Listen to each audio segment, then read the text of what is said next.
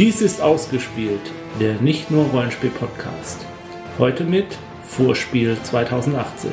Unsere Vorschau auf die internationalen Spieletage in Essen.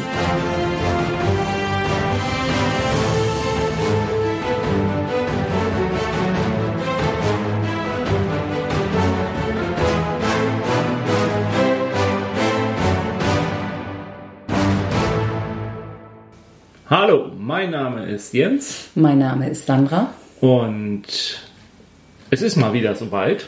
Die schönste Zeit des Jahres, Weihnachten, Ostern und Hanukkah auf einen Tag. Ist An Hanukkah vier Tagen. Weihnachten? Ja. Ähm, Hanukkah geht aber, glaube ich, auch über mehrere Tage. ja, sind das nicht zwölf Tage? Keine Ahnung. Wir wissen so wenig über internationale Feiertage, aber wir wissen vielleicht etwas über die internationalen Spieletage.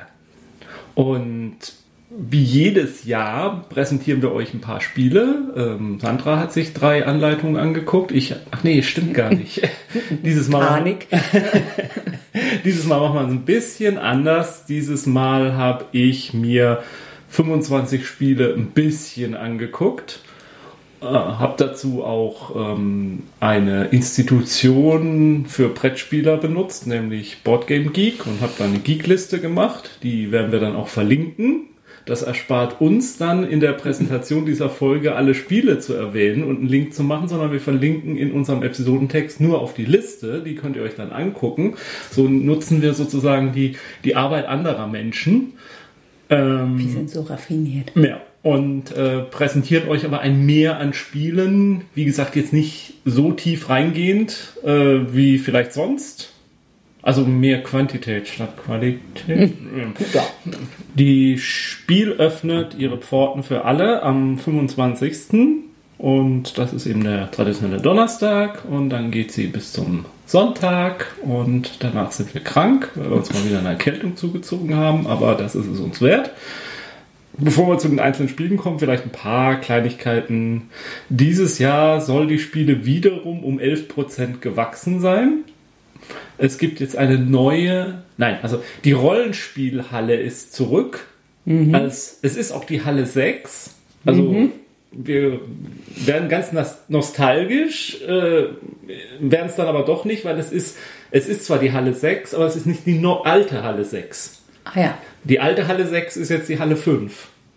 verstehe. Aber man hat eine neue Halle gebaut und das ist die Halle 6 und da hat man dann gleich die Rollenspieler reingesetzt, weil nur für uns, damit wir nostalgisch werden können, dass die Rollenspieler wieder in Halle 6 sind. Ist das nicht toll? Ist Toll. das nicht ein super Service? So habe ich es jedenfalls verstanden. Also das, was ich so rausgelesen habe, ich äh, nicht mit 100% Garantie. Ich meine, das so gelesen zu haben oder so verstanden zu haben. Der Paketservice ist ja mittlerweile etabliert, also dass man jetzt von der Spiel Pakete nach Hause schicken kann und nicht alles mit sich tragen muss. Das ist halt hauptsächlich, denke ich mal, interessant für die internationalen Besucher, die halt äh, mit dem Flugzeug da sind und dann überlegen müssen, was schleppe ich denn sonst mit. Dann lasse ich es mir halt per Post nach Hause schicken. Und was dieses Jahr wieder, ich glaube, zum zweiten Mal jetzt ist, äh, als kleine Besonderheit ist dieser Pegasus Spieleabend. Und da kauft man dann, das ist die einzige Möglichkeit, dass man nach Spieleschluss auf der Spiel bleiben kann und Spiele spielen kann. Und das ist am Donnerstag, meine ich, und am Freitagabend. Und da muss man dann aber extra nochmal Geld dafür zahlen, muss man extra Karte bei Pegasus kaufen. Da werden aber nicht nur Pegasus-Spiele gezeigt, sondern, oder spielbar dann in der Zeit, sondern auch Spiele von anderen Partnerverlagen, also Portal Games zum Beispiel, die nachher in unserer Liste auch auftauchen werden. Also ich bin schon ein bisschen versucht. Auf der anderen Seite muss ich sagen, 49 Euro ist das, was ich für ein Spiel ausgebe. Also das wäre ja ein Spiel weniger, was ich mir kaufe, um da dann zu sein und Spiele spielen zu können. Auf der anderen Seite sollen in den 49 Euro Essen und Trinken auch mit drin sein. Und man muss ja sowieso an dem Abend essen und trinken. Gut, man würde jetzt nicht für 49 Euro pro Person vielleicht essen und trinken gehen, aber ein bisschen müsste man das wieder runterrechnen. Ich weiß noch nicht, ob wir das noch durchhalten. Das ist der andere Punkt. Es Also damit sich das rechnet, muss man denn ja auch wirklich bis zum Schluss da sein. Und wie lang ist das dann? Bis eins Mhm. Bis oder eins, so? bis eins. Und wenn wir mal ehrlich sind, so im letzten Jahr haben wir um zehn eigentlich immer schon tief und fest geschnarcht. Ja, aber vielleicht, wenn man vorschlägt. Und man ist ja auch danach, oh Gott, das sind ja immer noch mindestens zwei Tage, wenn man Freitag. Ach, man kann ja auch nicht ausschlafen danach. Ansonsten Trends, habe ich Trends ausgemacht? Sandra fragt mich, ob ich Trends ausgemacht Hast du denn Trends ausgemacht? Ich habe tatsächlich Trends ausgemacht. Ähm, ich habe das Gefühl, es kommen ganz viele Detektivspiele. Mhm. Also das scheint mir so auf dieser Welle so eine Mischung aus äh, der Escape Game Welle, die auch weiterläuft, also diverse Escape Games, auch neuere, von denen ich nichts. Also Ravensburger bringt so äh, Escape Game Puzzles quasi. Ich glaube, das ist aber sogar schon da. Ja, aber gut, also viele Sachen sind ja auch schon vor der Messe. Ja, und Kosmos macht, machen die nicht auch noch eine neue Reihe oder was? Ravensburger. Irgendwo kommt noch eine neue irgendwie Escape Game Mhm. Ja. Kosmos macht definitiv auch noch. Die machen irgendeine Übersetzung. Mhm. Das kommt auch, aber ich bin mir nicht sicher, ob das zur Spiel kommt. Nur kurz diese Ravensburger Geschichte mit den Puzzles. Also man liest eine Geschichte wohl vor, dann macht man Puzzle und dann muss man anhand des Puzzles wohl noch mal diese Geschichte dann einsteigen. Es ist so ein bisschen, würde ich sagen, Pimp up my Puzzle, ne? Mhm. Also, mein, ich habe öfter mal drüber nachgedacht, eigentlich könnte man ja auch mal so einen Puzzleabend machen, mal wieder Mhm. ein Puzzle schön hinlegen und einfach mal ein bisschen puzzeln. Dann habe ich wieder gedacht, oh Gott, so alt bist du noch nicht. Oder so jung bist du nicht mehr. ähm, aber das wäre jetzt mal wieder die Ausrede für mich, mal ein Puzzle auf den Tisch zu bringen. Da kann ja auch die ganze Familie mitmachen. Ja, äh, hoff, ja, ich weiß nicht, wie es altersmäßig geeignet ist. Das ist die Frage. Das kann ich dir jetzt nicht beantworten. Und es soll, wenn ich es verstehe, es muss auch nicht unbedingt das Motiv sein, was außen auf der Verpackung drauf ist. Okay. Das Puzzle, weil es ist ja ein Geheimnis und vielleicht hängt da auch irgendwas miteinander zusammen. Okay. In jeder Packung ist ein anderes Puzzle. Nee, aber auch das ein Trend, aber das kommen wir auch gleich dazu. In, jeder, in jedem siebten Ei, nein, in jeder Packung was anderes. Ähm, da kommt Fantasy Flight Games gleich ins Spiel noch. Ich war bei Detektivspielen abgeschweift. Ähm, also relativ viele Spiele mit zum Detektiv, wo die Spieler Ermittler sind. Also ähm, von Portal Games gibt's eins. Ähm, ich ich habe, glaube ich, zwei in meiner Liste. Bei Pegasus erscheint, glaube ich, noch eins. Das heißt Deadline. Das ist auch so ein bisschen detektivisch. Und oder was heißt ein bisschen detektivisch? Auch da muss man einen Fall lösen. Und Legacy-Spiele sind halt auch immer noch ein bisschen da. Oder da habe ich auch, glaube ich, eins in meiner Liste drin, weil ich immer noch sagen muss, ich habe irgendwie so das Gefühl, das erste, also das erste Legacy-Spiel war ja, glaube ich, Risiko. Dann kam Pandemie Legacy, Season 1. Und danach ist es abwärts gegangen. Also für mich ist Pandemie Season 1 immer noch das beste Legacy-Spiel und ich warte schon so ein bisschen drauf, dass mal die nächste Stufe zündet. Was man so von Charterstone gehört. Naja gut, Gloomhaven, ne? wenn man es als Legacy-Spiel Ja, aber so- bezeichnet. Ja, es ist. Ja, ja. Wobei Gloomhaven ist so dicht am Rollenspiel, dass ich Ja, sagen, das es- ist ein es ist- Kampagnenspiel ja. schon eher. Mhm. Charterstone hat ja am Ende jetzt doch nicht so überzeugt. Dieses Queen's haben wir noch nicht gespielt. Mhm. Haben wir aber auch lange nicht. Also ich habe nicht so viel von gehört auch. Ne, ne. Äh, ja, also das ist so ein Trend. Und ein anderer Trend, den ich meine auszumachen, sind Spiele, Brettspiele zu Computerspielen. Wird immer mehr, habe ich so das Gefühl. Äh, ein Tomb Raider Brettspiel, ein Zero Dawn, äh, Horizon Zero Dawn. Horizon Zero Dawn Brettspiel angekündigt. Jetzt fallen mir die ganzen natürlich auch spontan wieder nicht ein. Äh, also seltsame Lizenzspiele. Also es gab ja früher schon das Doom-Brettspiel und ähm, Witcher und XCOM. ja, Witcher, XCOM und, und das geht irgendwie, habe ich mir gefühlt, das wird immer mehr und immer weiter und auch da konnte mich bisher noch keins wirklich überzeugen. Nö, also das lässt mich auch relativ kalt. Also natürlich kann da überraschend und zufällig dann plötzlich ein richtig gutes Spiel dabei sein, aber nur weil das jetzt in der Welt spielt. Ist Ja, das ist das Problem. Ne? Also die Lizenz allein reicht halt einfach nicht. Nee. Also man muss schon ein solides Spielkonzept und dafür ist die einfach die Masse, die erscheint, zu groß und du kannst die auch nicht mehr. Ich finde, es reicht auch nicht mehr aus, einfach die coolen Miniaturen oder so drin zu haben. Dav- Davon gibt es einfach schon Ja, viel zu ja. viel. Also da, da muss eklig der Hammer dabei sein, also äh, was das Spielprinzip angeht. Und äh, um dich mal richtig äh, zu frusten, damit du dich alt fühlst, äh, dieses Jahr erscheint ja zur Spiel auch das zehnjährige Jubiläumsausgabe von Pandemie. Und da habe ich noch sehr gute Erinnerungen dran, wie wir zum ersten Mal auf der Spiel Pandemie gespielt haben und dachten, boah, ist das ein geiles Spiel. Das Dein war, erstes Mal vergisst du nie. ja, und das war noch in der alten Rollenspielhalle 6, wo Pegasus noch so seinen Stand nur in der Rollenspielhalle hatte Ja. und hauptsächlich eigentlich Rollenspiele gemacht hat und ein paar Brettspiele hatte und da war dieses Pegasus dabei. Pandemie. Äh, Pandemie dabei bei Pegasus, Entschuldigung. Kaufen wir das denn? Ja, ich weiß, dass wir ja in den, vor, vor weiß nicht, zwei, drei Jahren oder so haben wir ja irgendwann gerade mal die zweite Edition uns komplett Ja. gekauft. Und eigentlich noch gar nicht mit allen Erweiterungen je durchgespielt. Ne? ähm, wir sind bei dieser Laborerweiterung hängen geblieben, weil die so sau schwer war. Ne? Ja, ja. Äh, ja, ich meine, das ist einfach nur das normale Pandemie, aber halt in einem schicken Arztkoffer. Ah, So einen blauen Arztkoffer mit einem äh, roten, weißen Kreuz drauf und so. naja, gucken Ja. wir mal. Gut, äh, wollen wir zu den Spielen kommen? Oh ja. Das habe ich leichtsinnigerweise schon gesagt, dass es 25 Spiele sind. Deswegen muss ich da jetzt auch beibleiben und die alle 25 kurz erwähnen zumindest. Naja, nicht unbedingt, sie sind ja auf der Liste drin. Ja, okay. Museum heißt eins der Spiele oder das erste Spiel, was mir aufgefallen ist. Das ist äh, vom Verlag Holy Grail, Holy Grail Games und Luma Games. Und ähm, das ist ein ganz äh, simples ähm, ja, Set-Collection-Spiel. Also man will halt eine, eine Museumsausstellung. Hm. Man will so eine Museumsausstellung sich erschaffen. Und dazu muss man halt Karten äh, sich äh, Karten draften und ähm, äh, dann so diese das halt auslegen vor sich und dann halt diese Ausstellung zu haben. Und was ich besonders toll, warum mir das Spiel eigentlich nur aufgefallen ist, weil von der im ersten Moment so von der Spielmechanik ja nichts Spektakuläres ist, aber ich finde die das Artwork so toll.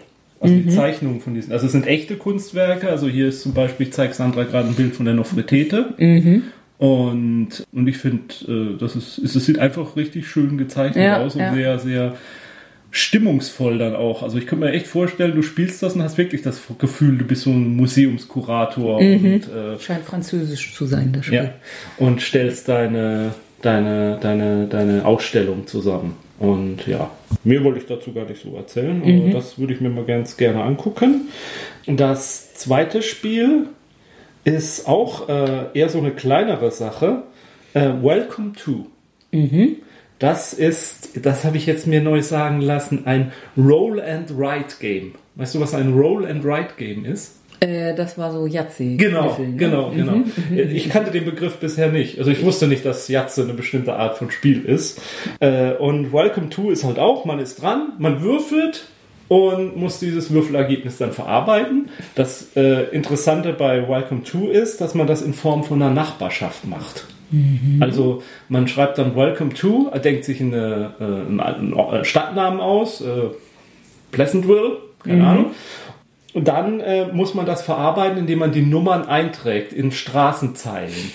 Also auf dem Schreibplatz sind Straßenzeilen und äh, Straßennummern müssen halt immer aufsteigend sein. Deswegen musst du halt gucken, wann du eine Nummer schreibst. Es gibt aber auch so kleinere Sachen. Du kannst Roundabouts bauen, also Kreisverkehre. Dann fängt eine neue Straße zum Beispiel an, aber je mehr von diesen Kreisverkehren du gemacht hast, umso mehr Minuspunkte kriegst du dann nachher in der Abrechnung. Also von den Mechaniken ziemlich bekannt, sage ich mal, von all diesen Roll and Ride Spielen, aber verpackt in eine ganz interessante Geschichte. Und es ist wohl halt auch so, dass man das Spiel eigentlich unbegrenzt vielen Personen spielen kann. Also 1 bis 100 Spieler kann man theoretisch, weil immer halt das gewürfelt wird und jeder kann Ja, ist ja bei Kniffel prinzipiell Ja, ja, auch genau, so. um- Es umsetzen. ist halt nur irgendwann sind es so viele, dass man eine Stunde wartet, bis man wieder dran ist, dann verliert Mhm. es vielleicht seinen Reiz.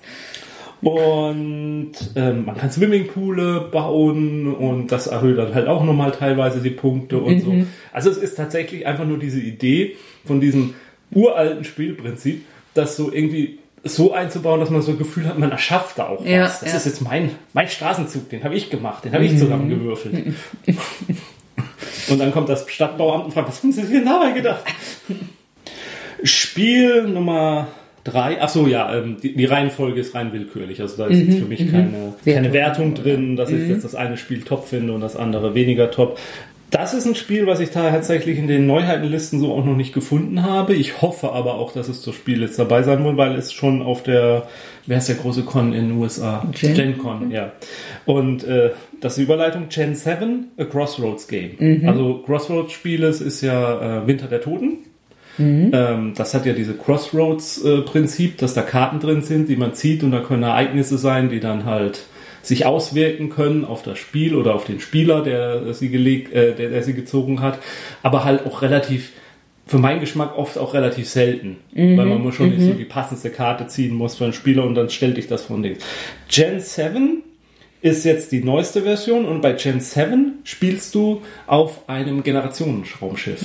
Du bist die siebte Generation auf diesem Generationenraumschiff und du bist die Generation, die weder die Erde kennt, noch den Heimatplaneten, äh, den, Den neuen Zielplaneten. Heimatplaneten, äh, Zielplaneten erleben wird, sondern du bist halt diese Malcolm in the Middle.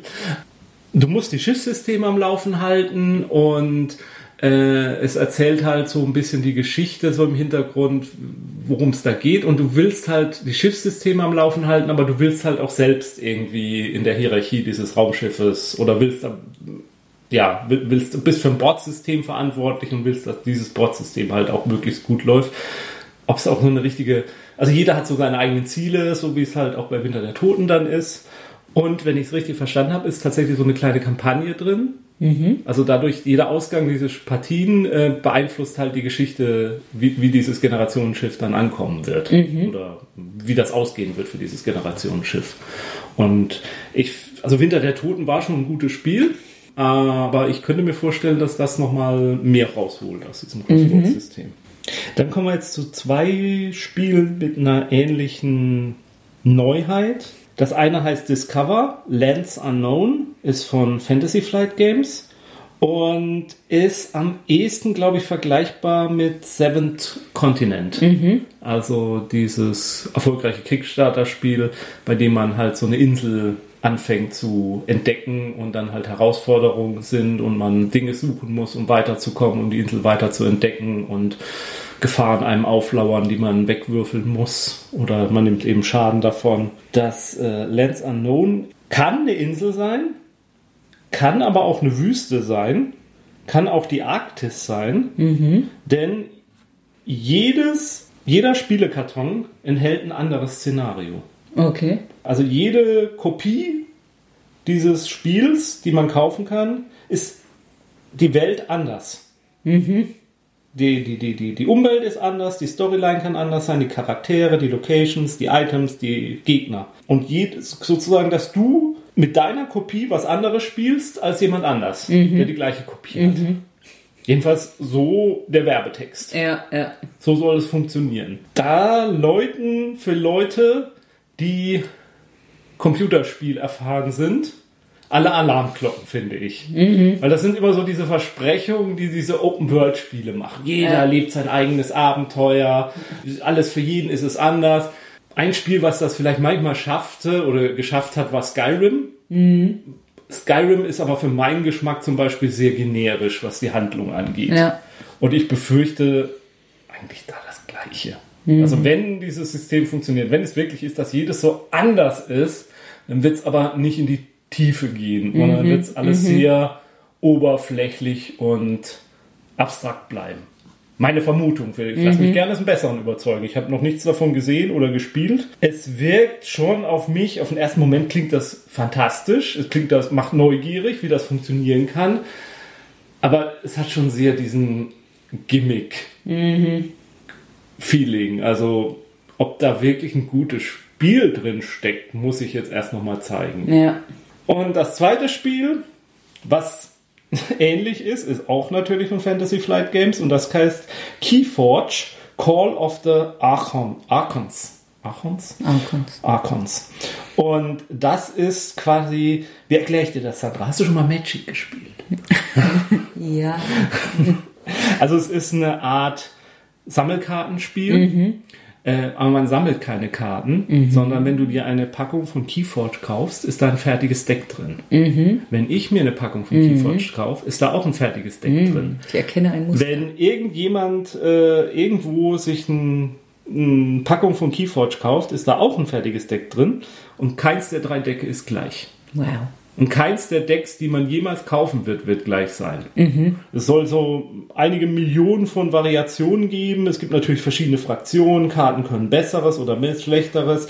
Es ist entwickelt von einem, der auch bei Magic the Gathering als ähm, Hauptentwickler dabei war. Und ich stecke aber zu sehr wenig in der Szene von Magic the Gathering. Äh, Richard Garfield war das, glaube ich. Es ist ein Zwei-Spieler-Spiel. Es spielt sich so ein bisschen, sag ich mal, wie Hearthstone auch. Äh, man legt halt Kreaturen aus, die kämpfen gegeneinander. Ähm, man muss gucken, dass man halt die, die üblichen äh, Kartenspielstrategien. Man muss gucken, dass sein Deck möglichst flexibel ist, dass man schnell an die guten Karten rankommt und das alles mehr. Man spielt aber immer mit diesem Deck. Man baut sich kein eigenes Deck. Da kommen auch keine neuen Karten rein oder so irgendwas in dieses Deck. Und jedes Deck, und ich glaube, darauf zielt dieses Spiel auch ein bisschen ab, auf den Turnieraspekt. Dass man damit auch Turniere spielt.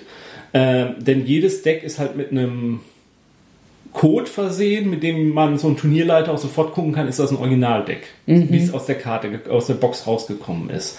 Der Reiz des Spiels ist es halt, mit dem, was man halt bekommen hat, richtig gut zu werden. Dieses Deck halt zu meistern und der Beste zu sein, der dieses, weil es gibt ja auch nicht, du bist so automatisch gleich beim ersten Spiel der Beste, der dieses Deck hier spielt, weil du bist ja auch der Einzige auf der Welt, der dieses Deck spielt. Ich habe schon gehört, es soll tatsächlich so sein, dass manche Decks halt dann doch ein bisschen mächtiger sind als andere Decks und dass du vielleicht ein Deck hast, mit dem du dann doch nicht so gut vielleicht zurechtkommen wirst.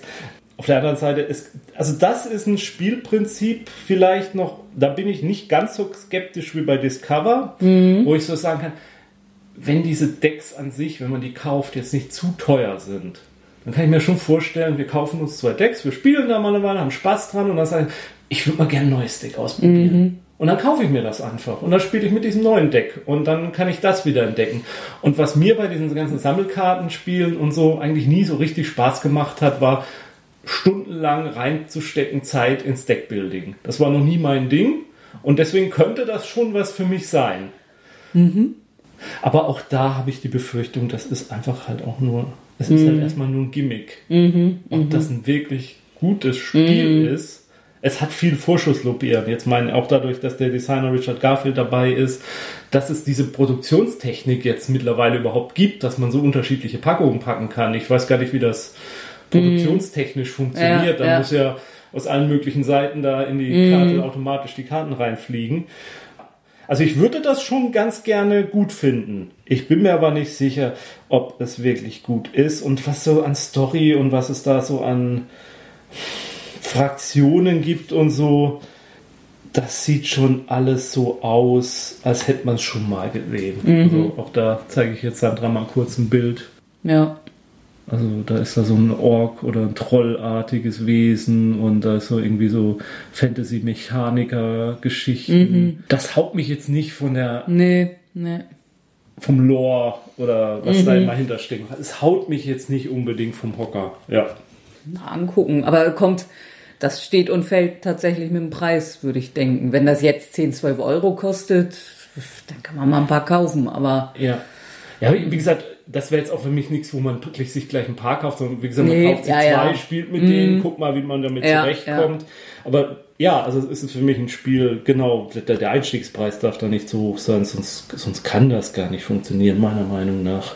Dann ähm, habe ich jetzt ein Spiel von äh, Ravensburger Spieleverlag. wie ungewöhnlich. Ja. ähm, und wir haben sie heute schon erwähnt. Ja, Ja. Cool Runnings. Das ist ein Brettspiel zu diesem Jamaika-Bob-Film aus den 80ern, 90ern. Keine Ahnung, von wann der Film ist. ähm, nein, das ist ein Spiel, in dem jede Spielfigur ein Eiswürfel ist. Ah, jetzt ja. Also ein echter Eiswürfel. Ja. Und das Ziel, es ist ein Rennspiel, du willst als erster über die Ziellinie kommen mit deiner Eiswürfel-Spielfigur. Und gewinnen tut halt derjenige, der das schafft. Man kann halt ausscheiden, indem die Spielfigur unterwegs weggeschmolzen ist. Und das Brett ist halt wasserfest. Sollte man hoffen.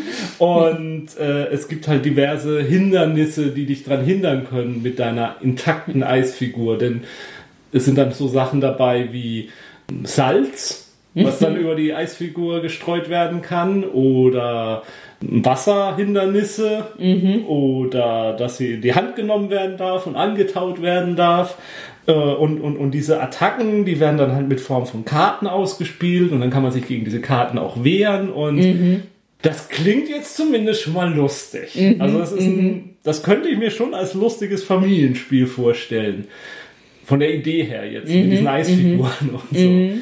Die Frage ist, ob es dann halt auch, auch da die Frage ist, ist es wirklich ein gutes Spiel, was Ja, da dahinter ja. steckt. Oder ist dieses, ich, werde noch öfter dieses Wort Gimmick benutzen, ist Mhm. das halt nur so ein nettes Gimmick mit dieser Eisgeschichte, Ja, aber das Spiel dahinter ist halt so simples äh, Leitern und Schlangen oder Mhm, so, äh, d- dass es halt keine echte spaßige Herausforderung darstellt. Das ist sicherlich, da bin ich mir hundertprozentig, das ist ein Sicherheitsspiel, das spielt man auf jeden Fall drei, vier Mal und hat eine Mordsgaudi. Aber Entscheidend dann- wär's- Ja, ob dann noch was über ist Genau, äh, vom Eiswürfel. mit Sicherheit nicht, aber ja, also die Frage wäre tatsächlich für mich dann, ähm, spiele ich es auch noch ein fünftes, sechstes, siebtes Mal. Wenn man sich halt so jetzt dieses Spielbrett anguckt und so, da habe ich dann schon so meine Zweifel, weil das sieht Ja. arg, arg simpel aus.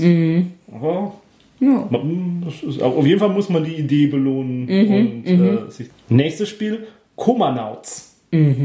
Von keinem geringeren als äh, Jerry Hawthorne, der spätestens seit der letzten Spiel einen dicken Stein im Brett bei uns hat, weil er uns äh, Stuffed Fables sein Spiel vorgestellt hat. Äh, Dass immer noch nicht auf Deutsch da ist. ja, da war, genau, wir warten Sehne, Sehneringends? Se sehnsüchtig Sehnsüchtig. und händeringend. ja, auf, ja, abgekürzt Szeneringend. Auf äh, die deutsche Übersetzung. Ich habe jetzt auch mal angefragt bei Asmodeo, keine Antwort gekriegt, Puh. ob äh, da jetzt so Spiel endlich die deutsche Übersetzung rauskommt, weil das ein Spiel ist, was sich auch ein bisschen an Kinder richtet und wir würden uns gerne mit Kindern spielen, die halt noch nicht so englischfähig sind. Komanauts spielt quasi im gleichen Spieluni ja, Regeluniversum, sage ich mal. Es richtet sich aber ein bisschen an ältere Leute. Komanauts ist so eine Art. So ab 40? Bist du ins Bett? Nee, also äh, Altersangabe ist ab 14. Nein. Ähm, und Komanauts richtet sich an Fans von Inception oder so. Also da ist ein Wissenschaftler, der ist ins Koma gefallen und die Spieler werden da jetzt reingeschickt in diesen Traum-Koma-Welt, um da wichtige Informationen rauszuholen. Bei Stuffed Fables ist es ja, dass äh, äh, Spielzeuge ein kleines Kind vor Albträumen schützen. Und äh, ja, hier ist es halt dann ähnlich, dass man versucht, es ist nicht, Das ist auch wieder so ein Ringbuch. Ja, genau. Also da ist er dem. ja, ja. Also zur Not kaufen wir einfach das, wenn Stuffed Fables dann noch nicht auf Deutsch genau, da ist. genau. Wo- Wobei Stuffed Fables ja damals in der englischen Version auch noch nicht kaufbar war auf der Spiel Ja, stimmt. Jahr, sondern dass du nur ein Demospiel spielen konntest. Ja, also so dieses Ring, also da, das ist halt auch eine nette Sache, äh, die, wie ich finde, dass du halt dieses, dieses Ringbuch hast, wo du dann eine Seite umblätterst wieder und das ist dann das nächste Szenario. Mhm. Und du spielst halt in diesem, das Buch ist das Brett auch gleichzeitig. Und ja, di- diesmal halt ein älteres Publikum. Genau, aus meiner Meinung nach fast schon Pflichtkauf für, für uns zumindest, Mhm. weil ich, ich war echt geflasht von Stuffed Fables. Deswegen kann ich mir vorstellen. Mhm. Wir haben ihn auch ein bisschen vollgeschleimt. Ja, haben wir jetzt ja auch wieder. Naja, aber da haben wir es im Angesicht gemacht. Dann kommen wir zum ersten Detektivspiel. Na endlich. Ja. Detective, a Modern Crime Board Game von Portal Games. Und das äh, ist ja ein polnischer Verlag und deswegen werde ich die Titel, die Namen der Designer auch überhaupt nicht erwähnen. Äh, und Portal Games, ja, ich würde ihnen nur Unrecht tun mit den Namen und wir verweisen auf die Liste. Äh, Es erscheint aber auch, glaube ich, gleichzeitig eine deutsche Version bei Pegasus. Spiele. Nachdem Portal Games eigentlich ja ursprünglich einen deutschen Verlag, ein deutsches Haus aufmachen wollte, wo sie selber ihre Spiele auf Deutsch rausbringen wollten. Tja. Was sie, was ihnen gebracht hat, dass ich Cry Havoc nie gekauft habe, weil ich total scharf auf Cry Havoc war, auf die deutsche Übersetzung erwarten wollte, das hat aber so ewig gedauert hat, dass ich jetzt auch keine Lust mehr habe. Detective ist ein Spiel in der Art von ähm, Sherlock Holmes Consulting Detective. Nur, dass du halt jetzt in der Jetztzeit spielst und dass du zum Beispiel teilweise auch Zugriff aufs Internet nimmst im Spiel. Und ähm, spezielle Webseiten auch aufrufst und äh, dann Verdächtige ermittelst und Case Fall nach Fall halt lösen sollst. Da sind dann halt so Karten drin, in denen du halt vorliest und du nimmst halt alles, was du tust, bringt dir Stresspunkte. Und wenn du halt zu viele Stresspunkte hast, dann musst du halt irgendwie den Tag abschließen und äh, dann beim nächsten Tag halt weitermachen. Und es ist, was ich davon gehört habe, also bei äh, Shut Up and Sit Down haben sie drüber gesprochen, über das Spiel. Es ist sehr Cop-Serien klischeebeladen. Und das zumindest für die englische Ausgabe sollen die Texte auch nicht wirklich gut sein. Ja. Also es liest sich wie ein richtig schlechter Krimi-Roman. Ich finde, solche Art von Spielen steht und fällt dann halt auch mit dem Flavortext. Ja. Also das Spielprinzip an sich kann ja trotzdem nett sein, aber ja, also Wenn man in einem Spiel viel Texte lesen muss, müssen Genau. diese Texte irgendwie ansprechend sein. Genau. Und Sherlock Holmes hatte ja teilweise das gleiche Problem. Also da, da waren ja teilweise Stellen drin, die so ein bisschen Aua und Ouch waren, wo es nicht so hundertprozentig funktioniert hat. Nichtsdestotrotz würde ich zumindest der deutschen Ausgabe äh, eine Chance geben wollen. Vielleicht hat sie ja in der Übersetzung gewonnen. Es, Ja, ganz oft ist die Übersetzung schlecht, aber ganz oft gewinnen Sachen auch in der Übersetzung, finde ich. Ähm, weil halt nochmal jemand da drüber gegangen ist und, und das nochmal quasi eine zweite Redigierung gemacht hat. So. Weil von der Idee her, so ein modernes äh, Ermittlerteam spielen zu können und durch so eine Stadt zu fahren und, und moderne Verbrechen halt aufzuklären und auch diese Methoden zu benutzen, dass man dann halt irgendwo ins Labor geht und Sachen analysieren lässt oder ähm, halt auch das Internet für Recherche benutzt und so. Äh, die Idee finde ich schon cool und, und dass das halt auch so multimedial quasi unterstützt wird mit einer eigenen Webseite. Ja. Heißt natürlich im Umkehrschluss, in 20 Jahren funktioniert das Spiel vielleicht nicht mehr, weil es diese Webseite nicht mehr gibt. Aber bis dahin hat man es ja vielleicht ganz, ganz oft gespielt. Also so hat es eigentlich relativ viele gute Kritiken. Das nächste Spiel heißt Root. Und das ist momentan, glaube ich, so das absolute Hype-Spiel auf dem Brettspielmarkt. Root ist ein asymmetrisches Kriegsspiel. Also von daher ähnlich wie Cry Havoc. Also es gibt mehrere Fraktionen, äh, die kämpfen um die Vorherrschaft im Wald. Okay. Und das sind Tiere. Also da gibt es okay. so äh, äh, eine Rebellenfraktion und eine, äh, die, die Katzenfraktion von Magie de, Marquis de Cat, äh, Cat, der jetzt große quasi das Stadt, die Stadt, äh, King of the Ketten, ja. und äh, The the Nefarious. ähm, und die haben gerade jetzt den Wald übernommen und haben das ursprüngliche Regime abgeschafft. Das waren, glaube ich, irgendwelche Vögel. Und dann gibt's halt noch die ähm, Wildling Alliance, das sind halt Nagetiere und so, das ist so der Widerstand. Und dann gibt's noch eine Fraktion, den Wanderer. Der wandert so durch den Wald und er muss Quests erleben und der kann sich dann einer der Fraktionen anschließen und der dann vielleicht zum Sieg verhelfen. Und jede Fraktion spielt sich komplett anders. Okay. Also es sind vier Fraktionen und es sind vier, ich glaube es sind vier Fraktionen, ich will jetzt nicht so, ja, es sind vier Fraktionen und jede Fraktion spielt sich anders und es ist quasi ein eigenes Spiel. Also diese Allianz da zum Beispiel, der äh, Vögel, die das, die, die das Land neu erobern will, die müssen so, so Art Aktionsketten spielen. Mit, ähm, die spielen dann jede Runde Karten aus und dann gibt es dann Aktionsketten und die wirken so lange, bis sie einer dieser Aktionen nicht mehr durchführen können. Dann wird die ganze Kette eingestampft und damit wird auch ihre, ihre, die Regierung abgewählt quasi, weil die ja nicht fähig sind und dann muss eine neue Regierung ran und die fängt wieder von ganz von vorne an. Die Katzen haben ja das Stadt, die müssen halt gucken, dass sie äh, überall ihre, ihre Macht befestigen, indem sie da Gebäude bauen, Burgen und so. Und die äh, Wildlinge, die, ich glaube, sie heißen nicht Wildlinge, aber ich bin jetzt mal den Begriff, die müssen halt un, alles Unruhemarker überall im Wald verteilen, damit dann irgendwann mal so einen Aufstand gibt und dann die Katzen.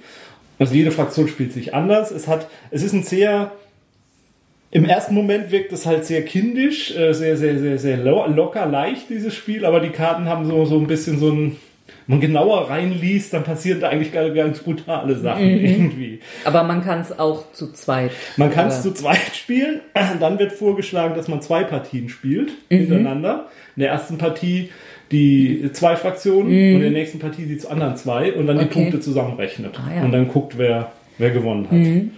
Verlag hattest du noch nicht gesagt? Nee, das ist äh, Le Leather Games. Leder Games. Also, äh, ähm, und das hat sehr gute Kritiken im Moment. Könnte mir aber vorstellen, dass zumindest was für uns gilt, dass es nicht unbedingt so eine Art von Spiel ist, die wir so unbedingt ganz, ganz toll finden. ja auch Memoir. Also Also das Reizvolle sind halt diese unterschiedlichen Fraktionen und du musst wirklich nicht nur deine Fraktion lernen, also was die spielt, mhm. sondern du musst auch alle anderen Fraktionen begreifen, damit du weißt, was die gerade machen ja. und wie, wie, kurz die eigentlich vom Sieg sind, weil jeder ja was anderes verfolgt, ein Ziel und so. Mhm. Und äh, ich habe schon gelesen, dass es teilweise darauf hinausläuft, dass man, äh, dass man nicht gut spielen muss, sondern unauffällig spielt. Mhm. So, dass man irgendwann so, oh shit, wir haben, wir haben ja die Vögel ganz vergessen. Oh, die sind ja kurz vorm Sieg. Okay. Dann habe ich ein Spiel, Sandra, das ist fast was für dich. Aha, aber nur äh, fast. Äh, ja, äh, das heißt äh, Lowlands, äh, mhm. erscheint beim Feuerland Spiele. Zwei bis vier Spieler. Und äh, Claudia und Ralf Patenheimer. Mhm. Den habe ich noch nichts gehört. Ja. Das ist nämlich quasi äh, ein Uwe Rosenberg-Spiel. Ah. Ohne Uwe Rosenberg, von Uwe Rosenberg zu sein. Mhm. Und ich meine, es ist auch irgendwo drin äh, so ein Uwe Rosenberg approved. äh, du spielst quasi Schafsbauern in ah, ja. mhm. den äh, Niederlanden. Ja. Und jeder baut halt so seine Schafsherden und möchte die Schafsherden vermehren, dass es noch mehr Schafe gibt, weil man die dann ja verkaufen kann und Punkte für Schafe kriegt. Wer die meisten Schafe hat, hat gewonnen. Wäre okay. jetzt ein bisschen langweilig so. Mhm, ne? Mhm. Nee, äh, das Problem ist, es gibt Sturmfluten. Ah. Und wenn so eine Sturmflut kommt, dann schwimmen die Schafe weg. Und dann mhm. hast du mhm. deine mühsam gezüchteten Schafe verloren. Deswegen bauen alle, also jeder baut für sich halt seine Schafsherde, aber alle sollten gemeinsam auch The Wall, mhm, mh. um die, Wein, äh, um die äh, äh, das Meer zurückzuhalten. Mhm. Und deswegen ist es sinnvoll, auch an dieser, an dieser, äh, an diesem Deich mitzuarbeiten. Ja. Und das ist ein Gemeinschaftsprojekt. Und jetzt ist so die Frage, wie viel investiere ich in dieses Gemeinschaftsprojekt oder investiere ich das nicht lieber in meins? Mhm. Und wenn du dann sagst pro Runde, ich möchte jetzt am Deich arbeiten, dann fragst du, möchtest du mir helfen, möchtest du mir helfen, möchtest du mir helfen? Und wenn dann die anderen so, nö, mach mal selber. Und dann wartet halt jeder so ab, will mhm. ich jetzt meine Aktion eigentlich dafür opfern, am Deich zu arbeiten? Vielleicht macht ja einer andere und dann kann ich ja bei dem dann mitarbeiten. Mhm. Und äh, da kann man sich halt ganz leicht verzocken. Und wenn dann halt mhm. einer sowieso schon mit den Schafen hinten liegt, vielleicht hat er gar nicht so ein großes Interesse, jetzt am Deich mitzuarbeiten. Und am Ende kriegst du natürlich auch für dein Wirken am Deich kriegst du natürlich Punkte, aber du kriegst halt auch für die Schafsherde Punkte. Mhm. Und ich denke schon, ich bin mir nicht hundertprozentig sicher, aber könnte mir schon vorstellen, dass es halt so ein bisschen äh, asymmetrisch halt auch ist. Also nicht ja. so sagen kannst, ich baue jetzt nur am Deich und damit kann ich auch gewinnen, sondern wahrscheinlich kann man, wenn man nur Schafe züchtet und die anderen bauen lässt, kann man wahrscheinlich den Sieg davon tragen. Also von daher muss man schon mhm, gucken, wie, mhm. wie. Und das, das, das klingt spaßig. Mhm. Und so niedlich, wenn die armen Schafe dann im Wasser paddeln. Ich glaube übrigens, Schafe paddeln nicht so furchtbar lange. Ich glaube, die werden sehr schnell sehr schwer. Vielleicht, wenn sie untergehen, bevor man sie geschworen Das bin ich traurig. Mhm. Jetzt kommt ein ganz, ganz, ganz, ganz alter Bekannter. Mhm. Ich würde sogar sagen, das Spiel, mit dem wir, biografisch werdend, so in die etwas moderneren, komplexe Spiele eingestiegen sind. Mhm. Wobei ich, ja, also Arkham Horror ist es. Mhm. Und ich bin mir nicht sicher, ob es Arkham Horror war oder das Game of Thrones Brettspiel. Mhm. Aber ich finde, das sind so die, mit so die zwei ältesten Spiele, die wir in unserer Spielesammlung haben, die wir, naja, die so ein bisschen so dieses modernere, komplexe Storytelling-Mitspiel auch mhm. drin haben. So. Gut, Arkham Horror dritte Edition. Wir haben noch die erste. Nein, oder? wir haben die zweite. Das ist die zweite? Mhm. Okay. Das ist die zweite Edition. Okay. Die dritte Edition von Arkham Horror. Arkham Horror ist, wer es nicht kennt, äh, ein Spiel, in dem jeder Spieler einen Ermittler spielt. Man spielt kooperativ und man versucht die Beschwörung oder das Erwachen eines großen Alten zu verhindern, indem man durch äh, Arkham reist, in den zigfachen Erweiterungen, dann durch alle möglichen Neben Städte von Arkham und wir haben es irgendwann dann auch deswegen nicht mehr gespielt, weil es so mühselig im Aufbau war. Mhm. Und, äh, und nicht mehr auf den Tisch passt. Ja, genau. Und das war dann irgendwann, war dann irgendwie ein bisschen zu viel oder man hat auch die Lust dran verloren. Es hat auch so seine Macken einfach, das ja, Spiel, das muss man auch konnte sagen. sich sehr ziehen. Es konnte, ja, äh, man hat irgendwie das Gefühl gehabt, man hat immer die gleichen Ereigniskarten gezogen und bestimmte Karten hast du nie gekriegt. Du hast auf eine bestimmte ähm, Gegenstand gehofft, weil du ihn gebraucht hast und hast Runden gespielt und hast es nicht geschafft. Und dann hattest du aber mal wieder Partien, da war es so dermaßen einfach, Kusudo zu bezwingen, mhm. dass es halt nicht mehr schön war. Die dritte verbesserte Version löst all diese Probleme natürlich und mhm. wird das großartigste Spiel überhaupt sein. Ähm, der große auffallende Unterschied ist, äh, Arkham Horror dritte Edition ist kein Spielbrett mehr, sondern es baut sich modular auf. Mhm. Das verändert natürlich tatsächlich den Spielablauf ein bisschen und schafft eventuell auch Platz auf dem Spieltisch. Ja. Wird ansonsten, glaube ich, vom Spielprinzip gar nicht so viel anders werden. Ja. Also du besuchst halt die, die Orte in Arkham, äh, ziehst Karten, und äh, auf diesen Karten stehen halt Sachen und dann musst du halt würfeln und gucken, ob du das halbwegs äh, heil überstehst oder nicht. Und jeder Ermittler hat halt so seine Stärken und Schwächen bedingt und kann dann halt mit mehr Karten würfeln und so. Der einzige Grund für mehr mich. Mehr Kartenwürfel? Äh, ja, mit Kartenwürfel. Okay. Das Kartenwürfelspiel. Na denn. Mhm. Ähm, Jetzt bin ich wahnsinnig geworden. Mhm. Die Frage ist, ist, wird es doch so viel Neues bringen, dass es eine Neuinvestition lohnt? Weil es ist schon, wenn man bei Arkham Horror einsteigt, dann weiß man, es werden diese ganzen, ganzen Erweiterungen werden mhm. kommen. Das weiß man auch von Fantasy Flight Games. Die pflegen ihre Produkte.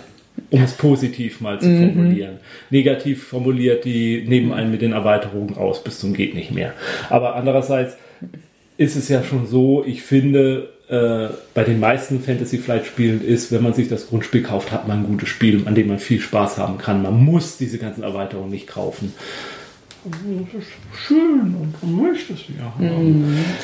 Ja, und vor allem haben wir ja noch das Arkham Horror Kartenspiel und äh, die Willen des Wahnsinns, wo es noch jede Menge Erweiterungen gibt, die wir noch nicht gar nicht Du meinst, wir haben. brauchen es gar nicht? Also eigentlich. Aber es ist so schön nostalgisch und ich habe so schöne Erinnerungen daran, wenn man stundenlang da rumsaß. Mhm. Und, und, und ich möchte ja hier nochmal an der Stelle betonen, ja. ich habe es ja geschafft, das Spiel mal ganz allein zu gewinnen. Mhm.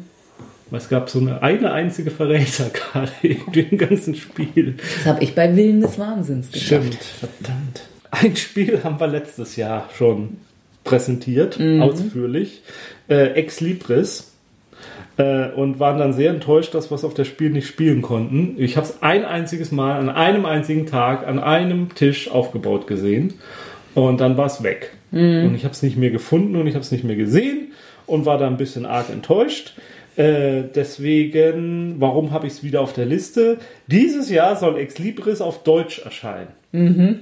Äh, ich meine beim Feuerland Verlag. Okay. Habe mir das jetzt aber hier nicht notiert. Und hoffe sozusagen jetzt auf ein. Ja. Eine zweite Chance. Ja, dass mir dieses Spiel eine zweite Chance gibt. Denn bei Ex Libris muss man sich nicht ein Museum aufbauen, sondern eine Bibliothek, in dem man halt Büchersammlungen macht und äh, die richtigen Bücher ersteigert, äh, mit Worker Placement, äh, Mechanik und äh, bestimmte Bücher in jedem in, in, jeder Sitzung bringen andere Bücher Siegbedingungen äh, äh, werden doppelt sind sind begehrter und andere Bücher sollte man vielleicht nicht in seiner Sammlung haben, weil es verbotene Bücher sind und so. Und das Schöne ist halt auch dran, äh, so das Buchregal, was man sich erschafft, muss halbwegs stabil sein und man muss halt einfach auch äh, die Texte von den Büchern, also die Titel der Bücher sind sehr witzig auch. Also da ist mhm. sehr viel Mühe reingesteckt. Ich hoffe, dass das Spiel bleibt auch in der deutschen Übersetzung lustig. Spiel Nummer 13, da sage ich jetzt gar nicht so viel dazu. Äh, Gloomhaven Forgotten Circles. Das ist eine Erweiterung zu Gloomhaven. Müssen wir mal ranhalten jetzt. Die man aber auch nur dann spielen kann, wenn man das Ursprungsspiel durch hat. Also mhm. das schließt sich storymäßig dran. Und ich sage deswegen relativ wenig jetzt dazu, weil ich jetzt zuletzt gehört habe, es wird wohl das Spiel doch noch nicht erscheinen. Ach. Was ich jetzt. Ja gut, ist nicht schlimm. Wir haben noch beim Grundspiel was über. Genau. Ist für mich aber persönlich eigentlich ein Pflichtkauf, wenn es dann erscheint mhm. und wir äh, mal denken, dass das Grundspiel auch durch ist. Äh, nur so viel zu Gloomhaven. Ähm, die deutsche Übersetzung soll zum Spiel rauskommen, auch bei Feuerland. Spiele äh, kann ich, also ich kann Gloomhaven nur bedenkenlos äh, äh, empfehlen. Ist für mich die Entdeckung dieses Jahres gewesen. äh, für mich der beste Dungeon Crawler Mhm. überhaupt. Und die Investition ist relativ happig, muss man sagen. Ich glaube, die deutsche Version kostet jetzt 120 Euro. Aber dafür kriegt man halt auch jede Menge Spiel. Also das ist durchaus ein Spiel, mit dem man einige Jahre beschäftigt sein kann. Es ist halt aber auch, man braucht halt schon eine Gruppe, die, mit der man es regelmäßig zusammenspielt. Ich weiß nicht, ob man es rein theoretisch auch alleine mit zwei Charakteren.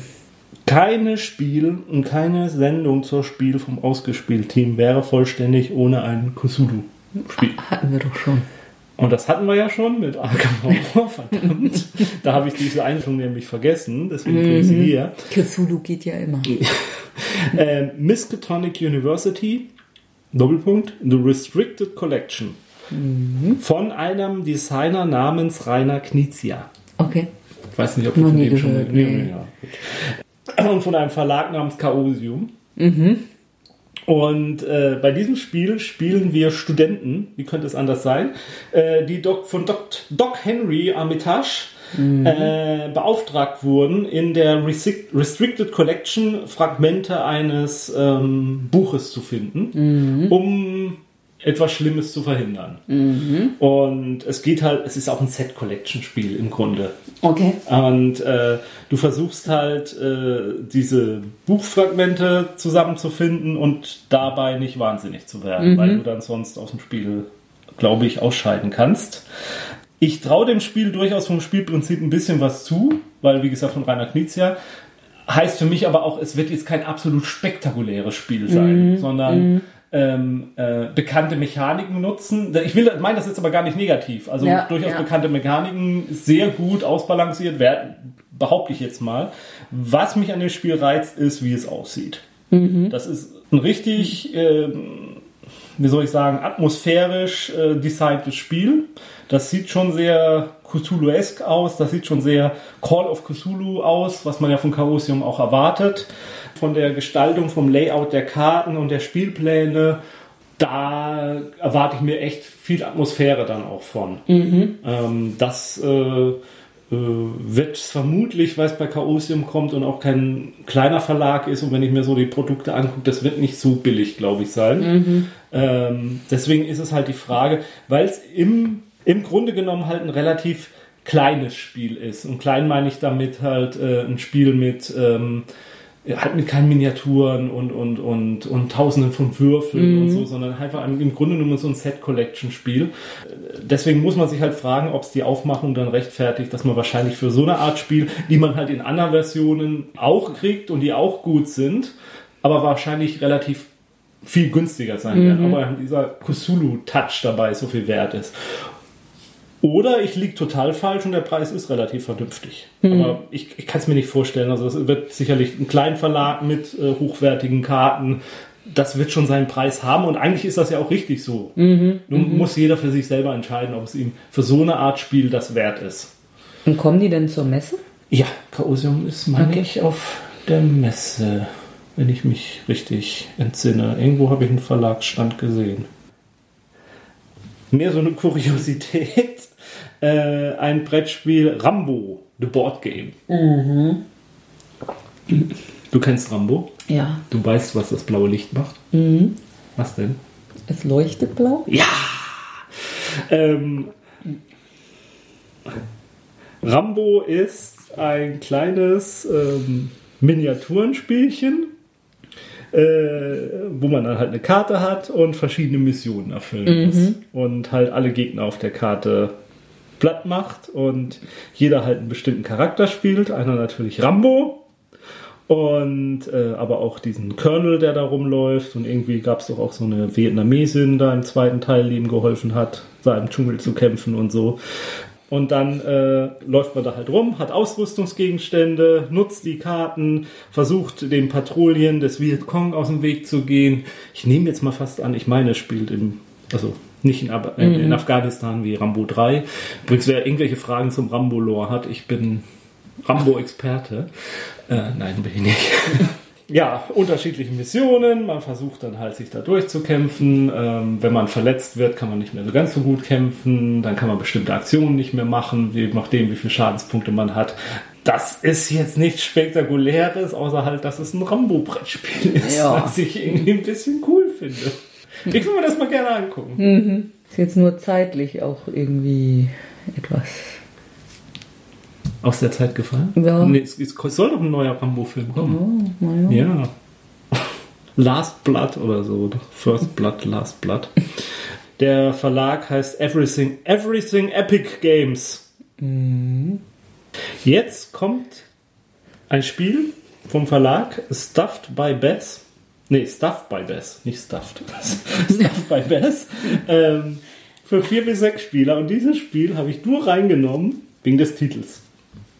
Ja, lies vor. A game wherein you bladder, a Scottish word meaning to talk at length at a fast rate, ranting, hypnotize, hyp, hyp, hypnotize, Hypothesizing. hypothesizing, narrating or speaking in some other manner without necessarily making very much sense.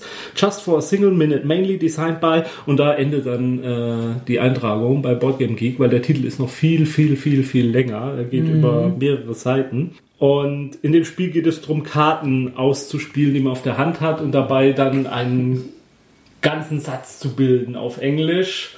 Und ähm, dann wird halt bewertet, wer das am besten gemacht hat. Also Da warte ich dann jetzt schon auf die deutsche Version, wo man ein langes Wort bildet. Ja, das ist zu einfach auf Deutsch. Das, das, das ähm, sinnlos Quatschenspiel. Und es hat jetzt schon den Preis für den längsten Titel ever gewonnen. Ja, und deswegen musste man es ja nochmal vorstellen. Ähm, ja. Wenn wir jetzt ein äh, Patreon oder sowas hätten, würde ich ja sagen, für unsere Patreon-Hörer lesen wir den ganzen Titel des, äh, des Spiels vor.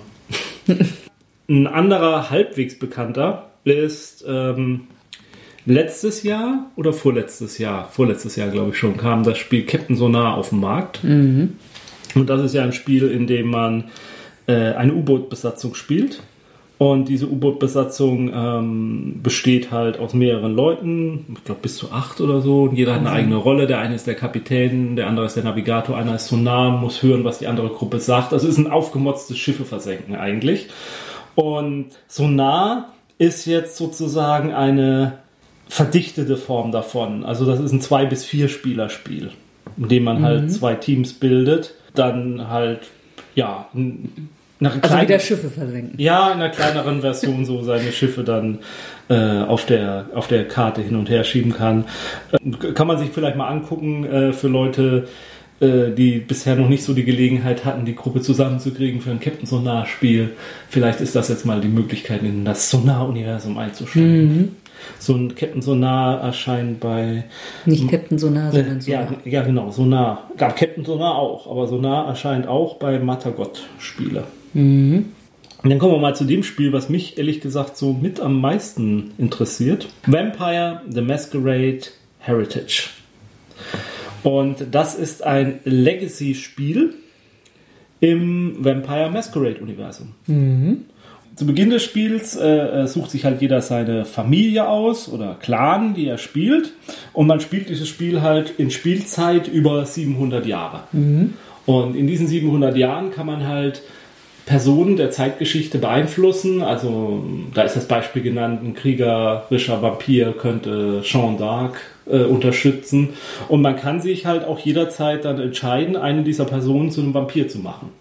Und dann werden halt die Karten umgedreht, dann hast du halt Werte für einen Vampir und dann gehen sie halt in deine Familie ein und können halt länger zur Verfügung stehen, noch über die ganze Spielzeit. Und das ist halt so dieser Legacy-Aspekt, dass halt diese, äh, diesen Clan, den man spielt, halt sich, sich, sich, sich ausbreitet und du ähm, sozusagen die Gesellschaft der Vampire und die, Gesell und, und die Geschichte der Welt damit beeinflusst, indem wie du da äh, aktiv bist. Und das Ganze ist von einem Verlag namens Nice Game Publishing und das wird als Demo auf der Spiel zu sehen sein. Und im Januar soll dann Kickstarter beginnen. Okay. Und nächstes Jahr zur Spiel soll, glaube ich, dann das Spiel erst rauskommen. Ja. Und viel mehr ist, glaube ich, auch noch nicht so drüber bekannt. Spieleranzahl ist dann. Das ist mit zwei bis vier Spielern angegeben. okay.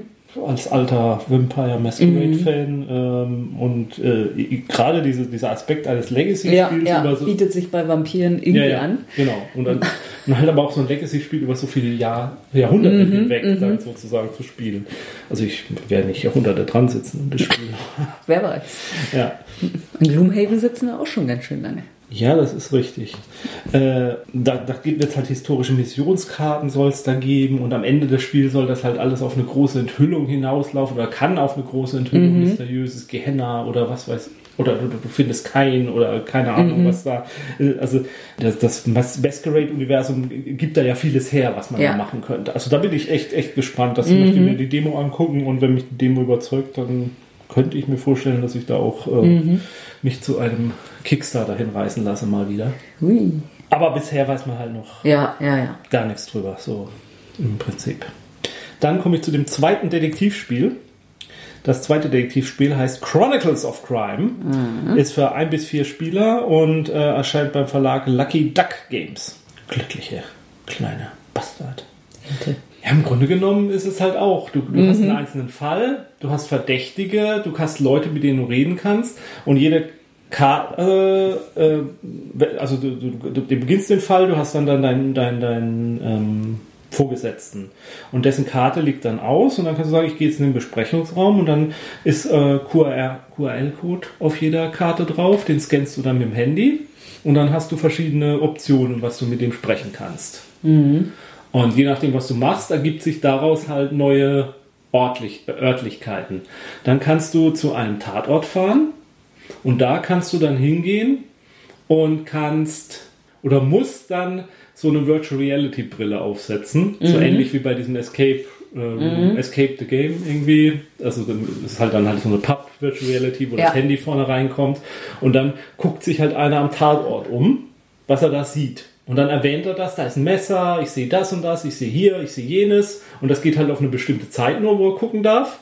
Und dann können diese Karten dann ausgespielt werden, die es da gibt. Und dann kannst du jede dieser Karten einscannen und kriegst dann halt Infos über diesen Gegenstand. Kannst diesen Gegenstand dann halt auch zu drei Wissenschaftlern, Mediziner, Forensiker und einem Computerspezialisten, die dir dann auch noch zusätzliche Informationen geben können. Und du hast halt nur eine bestimmte Anzahl von Aktionen. Und wenn du sagst, irgendwie, ich glaube, ich habe nicht alles mitgekriegt von diesem Tatort, da ist noch ein entscheidender Hinweis, dann kann das selbstverständlich nochmal jemand anders hin. Aber das kostet dich dann halt auch wieder Ermittlungszeit. Und du willst halt möglichst schnell durchkommen durch diese, durch diese Ermittlung. Und, und dann kannst du diesen Fall lösen. Und da sind halt mehrere Fälle drin. Und es sind auch schon Erweiterungen angekündigt. Es gibt so ein Noir und es gibt aber auch einen Kinderdetektivfall. Okay. Äh, da stellt sich jetzt die Frage, in welcher Sprache wird das sein? Ist das, Ja, ist ja. das äh, tatsächlich, äh, ähm, ich könnte mir vorstellen, dass es durch diese App-Unterstützung tatsächlich multilingual sein könnte, das Spiel. Mhm. Das ja, weil die Karten an sich, die sind ja, ist ja kein Text drauf, die Regeln kann man erklären. Und wenn dann aber die App multilingual wäre, dann wäre das eine feine Sache. Und dann könnte Mhm. ich mir vorstellen, gerade im Zusammenhang mit diesem Kinderdetektiv-Abenteuer, Ja, dass das was für unsere Familie, kleine Familie wäre, weil unsere Tochter ja eine kleine Jugenddetektivin ist, äh, Kinderdetektivin noch, die sich gerade durch drei Fragezeichen und drei Ausrufezeichen und hast du nicht gesehen hört. Ja. Und äh, das ist ganz cool. Und ähm, ich habe mir jetzt Detective und Chronicles of Crime so ein bisschen mal angeguckt, so vom Spielablauf. Äh, und Chronicles of Crime reizt mich im Moment einen Ticken mehr. Okay. Was mir bei beiden ein bisschen stört und was mich auch bei Sherlock Holmes ähm, Kabinett gestört hat, da ist ja ein Kriminalfall Ja. und ich möchte den lösen. Und ich möchte möglichst alle Details von diesem Ja, Fall. Ich möchte ja. die ganze Geschichte erleben. Und das ganze Spielprinzip läuft aber darauf hinaus, möglichst schnell durch diesen Fall durchzukommen, weil ich dann am meisten Punkte kriege. Was ja sogar in der echten Kriminalitätsarbeit vielleicht auch so sein mag, dass der Vorgesetzte sagt, wann schließen Sie mal den Fall aber endlich mal ab. Aber um Eigentlich will man es ja gründlich machen. ja, und ich möchte die Und Gesamtheit alle, der Geschichte ja, ja, erleben. mm, Ne? Und, Wirklich und, alle Hinweise finden. Genau, und, genau. Und das Und nicht für meine Gründlichkeit äh, bestraft genau, werden. Genau, und das ist halt bei Sherlock Holmes ist es ja, nö, die, sie hat einen Tatort zu viel besucht und Sherlock Holmes hat es nur in sechs Schritten geschafft. Toll, aber er hat nur die halbe Geschichte mitbekommen irgendwie. Ja. Und da würde ich mir halt noch oder hoffe ich mir noch ein Spiel, was, was, was dieses Frustration für mich da aufhängt. Und ich habe das Gefühl, auch die beiden Spiele werden das so nicht schaffen. Genau. Das nächste Spiel ist auch so ein Spiel, was ich hauptsächlich wegen des niedlichen Namens reingepackt habe. Das heißt nämlich Piepmatz. Och, Ja, ne? Das ist von Lookout Games für zwei bis vier Spieler. Und ist ein kleines Kartenspielchen. Ich hatte es auch schon in der Hand. Ähm, habe es aber noch nicht gespielt. Indem man einfach Vögel, äh, äh, also so, so ein Vogelfütterungs... Ähm, Vogelhäuschen, Entschuldigung, so ein Vogelhäuschen hat und, und da dann halt Samen reinlegt und dann Vögel sammelt und dann guckt, dass man genügend Sa richtigen Samen für die richtigen Vögel hat, damit die richtigen und dann Vögel spießt man sie mit einer Nadel auf und hängt sie an die Wand? ja, weil man macht ja so ein Set-Collection-Spiel. Ja, man ja. macht halt ja die passenden Vögel. Du kriegst halt für bestimmte, Vögel, bestimmte Art von Vögeln, die du halt gesammelt hast, kriegst du halt Punkte. Für- auch wieder dieses äh, Sammelspielchen. Ja. Und äh, ja, das finde ich irgendwie niedlich. Kleine, süße Vögelchen. Ja, da, da stehe ich drauf. Ich versuche jetzt gerade Ja, ja, nicht ganz den krampfhaft, naheliegenden. ganz ja, ja. krampfhaft. Ich sehe, wie es in dir arbeitet. Between Two Castles of Mad King Ludwig ist das dritte Spiel in der Reihe von äh, Wir brauchen Brettspielen. König Ludwig. Was? Ich glaube, König Ludwig hätte sich auch nie gedacht, dass es vielleicht drei Brettspiele über ihn geben würde. Äh, Between Two Castles of Mad King Ludwig ist für zwei bis sieben Spieler. Und im Grunde genommen ist, glaube ich, der Clou, dass man jeder Spieler immer an zwei Schlössern arbeitet. Also du arbeitest Nach zusammen. einem Schloss und einem Palast. Nee, nicht Schlössern, sondern Burgen. Jetzt, ist Castles. Jetzt sind's Ja, Burgen. ah ja, Burgen. Ja, ist also klar. genau. Erst war Schlösser, dann Palast, jetzt ist es eine Burg. Mhm. Und ähm, ja, also du hast ein Aber ist das etwa gar nicht von Bézier?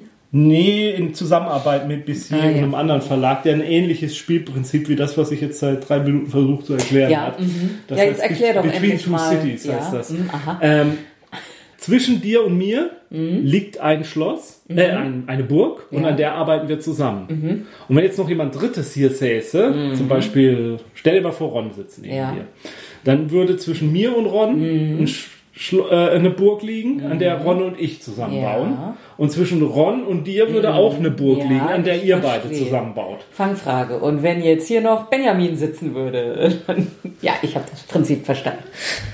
Wenn hier jetzt noch Benjamin rumsitzen würde, dann hätte er sicherlich überhaupt keine Lust auf so ein doofes Spiel. Nein. ähm, und du baust halt zusammen an diesen Burgen und am Schluss kriegst du Punkte, Siegpunkte für das, die Burg mit den wenigsten Punkten. Ja, also du musst möglichst, also du kannst dich nicht auf eine Genau, konzentrieren. genau. Ja. Ich glaube, so, so ist das Spielprinzip. Okay. Und ja, und ansonsten baut man halt wieder Ja. so, Yay. Burgenschlösser. Und wenn du jetzt drüber nachdenkst, Mhm. stellt sich für mich die Frage, wie das mit zwei Spielern so halbwegs funktionieren kann. Ja. Also es steht zwei bis vier Spiele, aber Ja. also Schlösser hatte ja schon das Problem mit dieser Versteigerungsmechanik, die mit zwei Spielern schon relativ öde war. Mhm. Ja. Da könnte ich mir auch vorstellen, dass das nicht so gut mit zwei Spielern läuft. Also bleiben wir dann doch bei Paläste. ich meine, da baut man ja auch schon zu zweit an einem rum. Ja, ist irgendwie so, erst jeder für sich, dann alle Vielleicht an einem da auch und jetzt zwei an. Ja. Vielleicht gibt es da dann auch einen Pseudospieler oder sowas. Aber Ja, aber das ist dann, also das habe ich noch nie erlebt, dass das mit Nee, wirklich gute Mechanik. Das gibt es ja zum Beispiel bei äh, Seven Wonders gibt es das ja auch, diese Variante, und das ist, ja. Der Verlag, also den Sandra meinte, ist äh, Stonemeyer Games, aber ich meine, es ist in Kooperation mit äh, Bissier Games. Also die haben das zusammen entwickelt. Und dann kommen wir nochmal zum Spiel, das hatten wir, glaube ich, letztes Jahr auch zumindest mal erwähnt. Äh, und äh, einer Thematik, die wir auch schon erwähnt haben. Das, ist nämlich, das ist das zweite U-Boot-Spiel. Und das U-Boot-Spiel heißt U-Boot. mhm, das war dann letztes Mal irgendwie doch noch nicht da. Das? Brettspiel. Doch, letztes Jahr Ja? konnte man es so. schon angucken. Allerdings war das, glaube ich, genau wie äh, das Vampire-Spiel äh, noch mit im Kickstarter und sie haben halt eine Demo-Version davon gehabt. Okay. Und bei diesem U-Boot-Spiel spielst du halt äh, eine U-Boot-Besatzung zusammen und du hast halt ein Modell von einem U-Boot vor dir stehen. Und da kannst du die Spielfiguren drin bewegen, auch im, von Deck zu Deck. Und äh, Bisschen wie Cold Express. Ja, genau, genau. Von Deck zu Deck und hat wohl aber auch jeder so seine Aufgabe oder sein Mannequin, das er da spielt und ähm, muss da seine, seinen Beitrag dazu leisten, mhm. dass die, äh, die Feindfahrt des U-Bootes ähm, gelungen ist. Und ich glaube, man spielt ein U-Boot im Zweiten Weltkrieg. Das ist für ein bis vier Spieler. Also Rollen, die man gibt, ist der Captain, der erste Offizier, der Navigator und der Chefingenieur. Mhm. Jedenfalls äh, wird es App unterstützt. Mhm. Also die App gibt dir dann Hinweise, was passiert um dich rum mhm. und äh, ob du jetzt einen Konvoi gesichtet hast oder ob die Wasserbomben fliegen und was du halt so tun kannst. Und es soll halt äh, in, in, Realzeit sein auch abspielen. Mhm. Also du musst reagieren auf die Dinge, die da passieren. Ähm, Space Alert. Ja, vielleicht ein bisschen. Nee, eigentlich nicht. Man macht ja keine Programmierung von. Ja. Ja, ja also da habe ich da habe ich durchaus Interesse dran. So mit mhm. bin ja ein alter Das Boot-Fan und Roter Jagd auf Roter Oktober. Äh, also von daher, U-Boot-Spiele haben sowieso so ihren Platz in meinem Herzen. ähm, das kann ich mir ganz interessant äh, vorstellen. Da würde ich mal gerne vielleicht dieses Jahr dann doch mal die Gelegenheit haben, mir das genauer anzugucken. Mhm. Der Verlag heißt Phalanx. Mhm. Ich meine, das ist nicht der alte Phalanx Verlag, okay. den es früher immer gab. Gibt es eine neue Phalanx? Ja. Apropos Phalanx, oder? Apropos Phalanx, ja, apropos Schildkröte vielleicht. Nummer 23 der Spiele, die ich hier noch vorstellen wollen. Wir haben es fast geschafft. Mhm. Äh, Pandemie. Pandemie geht ja immer. Pandemic Fall of Rome. Und Rome geht auch sowas von immer. Wenn jemand da draußen ein Spiel hätte machen wollen, das genau für Sandra und mich gemacht ja. ist, dann hätte er Pandemie Fall of Rome gemacht. Mhm. Und ja, er hat's getan. Äh, von Setman Games. Und äh, da passt auch noch genau ein Pandemiespiel mit ins Regal. Äh, Designer sind äh, Matt Lecoq und Paolo Mori. Asmodee und Setman Games, hatte ich glaube ich schon erwähnt. Und äh, statt, statt Krankheiten mhm. verschiedene farbige Barbarenstämme mhm. ein in mhm. Italien, die du abwehren musst. Mhm. Und das spielt am Ende des Römischen Reiches im 4. Jahrhundert. Und, Und das ist ja schon ein bisschen. Bäh. Aber okay. Ja, doch. Also, ah, ja. Rom nicht mehr auf seinem Höhepunkt der Macht, mhm. genau. Und du willst auch kein Heilmittel gegen Barbaren mhm. finden, sondern du willst die Barbarenstämme dazu bringen, dass sie auf deine Seite kommen. Also, dass sie sich mit Rom verbünden äh, gegen alle anderen Barbaren irgendwie. Und es gibt auch eine, das ist neu für Pandemien, da bin ich ein bisschen skeptisch, eine Art von Würfelkampf-Mechanik, mhm. ähm, ja. in der in der geht es aber wohl hauptsächlich eben darum, äh, Zeit sich zu erkaufen, okay. um diese Kartensets zu bekommen, mit denen man mhm. dann die Barbaren mhm. überzeugen kann, dass sie auf einer Seite kämpfen. Also damit verteidigt man irgendwie die Städte, weil man hat wohl dann verloren, wenn Rom halt erobert ja. ist. Also man mhm. hat den ganzen italienischen Stiefel irgendwie runter oder sogar ganz Europa. Und ähm, du musst halt gucken, dass du die möglichst lange aufhältst, damit du genug Zeit hast, um die Siegbedingungen zu erfüllen. Mhm. Äh, Vielleicht sollte man es mit Dämmen, äh, Deichen probieren. ja, oder Schafen. Mhm. Ich weiß auch, die Barbaren erstmal ein Schaf sehen, sind sie tagelang beschäftigt. Streicheln. Ja, ja. Kuscheln. Scheren. Ja. Mhm.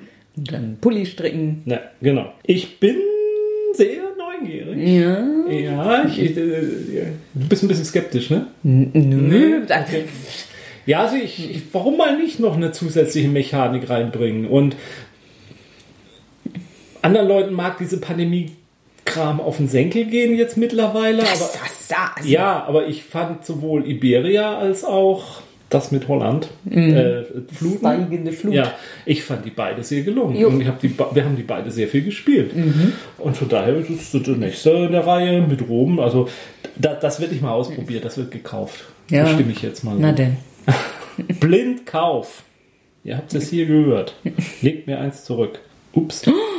ähm, es sind nur 24 Spiele, weil eins ist doppelt drauf. Wie konnte das passieren? Okay. Ich suche gleich noch ein 25. Nein, wenn bleiben wir hat bei 24. Das letzte Spiel, was ich nochmal erwähnen wollte, ist ein Spiel, da wird Sandra sehr skeptisch sein. Ich hm. versuche sie davon zu überzeugen, mhm. denn ich bin doch durchaus interessiert. Mhm. Äh, das T Spiel heißt Seal Team Flix. Und wie der Name Flix dir vielleicht sagt, äh, hat das ein bisschen was mit Geschicklichkeit zu tun. SEAL Team Flix, äh, man spielt ein Team von Elitesoldaten, die SEALs, und man muss sich durch mehrere Missionen kämpfen. Das ist eine ganze Kampagne, in der man gegen irgendwelche Gaia-Terroristen oder so kämpft.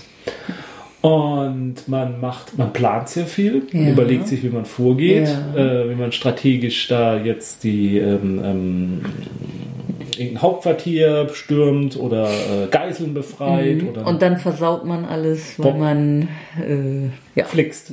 Genau, denn wenn man schießt, Mhm. dann flixt man. Dann flixt man mit einem Stein und der fliegt dann weg. Mhm. Und wenn man den Soldaten trifft und dann, wenn man Ricochet macht, dann ist es Mhm. natürlich noch besser. Dann hast du mehrere Soldaten getroffen hast die ausgewählt. Oder du schießt halt vorbei. ja. Und Ich hasse es jetzt schon. ja, aber Sandra, stell dir doch diese, diese witzigen Situationen, wenn du da bis ins Haarkleinste überlegt hast, wer wie in diesen Raum reinstürmt und dann scheitert alles, weil irgendwie totales Chaos entsteht, weil jemand so ungelenk ist. Was haben wir gelacht? Es gibt auch extra Bretter für den Scharfschützen. Also da ist dann so ein extra Brett, wo man dann so flixen muss und der muss dann in einem bestimmten Feld, also so quasi so äh, Curling-mäßig, richten. so, so funktioniert Scharfschützenausbildung Ja, in ja, Realität auch. Ähm, Habe ich mir sagen lassen. Und ja, also ich finde das. Das ist also, ich ich bin ja auch nicht unbedingt für diese äh, äh, äh, Meeple-Town-Dinger da gewesen, äh, wo wo es halt wirklich nur das rein der Spielmechanismus ist. Aber also diese Mischung aus Planung und Ausführung, das erinnert mich so sehr an die Rainbow Six-Spiele früher am PC. Die habe ich geliebt. Dieses stundenlange Plan, wie wer geht und dann Und dann nicht schießen können. und dann das Go abgeben und dann rennen die los und dann bleiben sie an irgendeinem blöden Stuhl hängen und der ganze Plan ist für den Arsch. Nicht? Also vom, äh, ist von WizKids für ein bis vier Spieler. Dann kannst du es ja allein spielen. Ja, stimmt. Ich kann es auch allein spielen. Ich kann mir vorstellen, dass, ja, die Thematik vielleicht ein bisschen, aber ich könnte das vorstellen, dass ich das mit meiner Tochter spiele. Die hat erst neulich angefangen, sich so ein Schnipsspiel selber auszudenken mit Klarstein. Und, äh, und da ist auch so eine nette kleine Kampagne noch dabei. Schön. Also, gut. Dann bin ich überzeugt. Ja, Äh, ich Ja, äh, um, um das mal zu vervollständigen, ich habe tatsächlich als 25. Spiel nochmal Cool Runnings gemacht. Wahrscheinlich war die Version da oben schon geschmolzen. Mhm. Ja. Deswegen musste ich Ja, es unten ja. Mhm. nochmal reinsetzen. Äh, deswegen sind es jetzt dann. Oder, Oder ist es einfach noch was auf der zweiten Seite?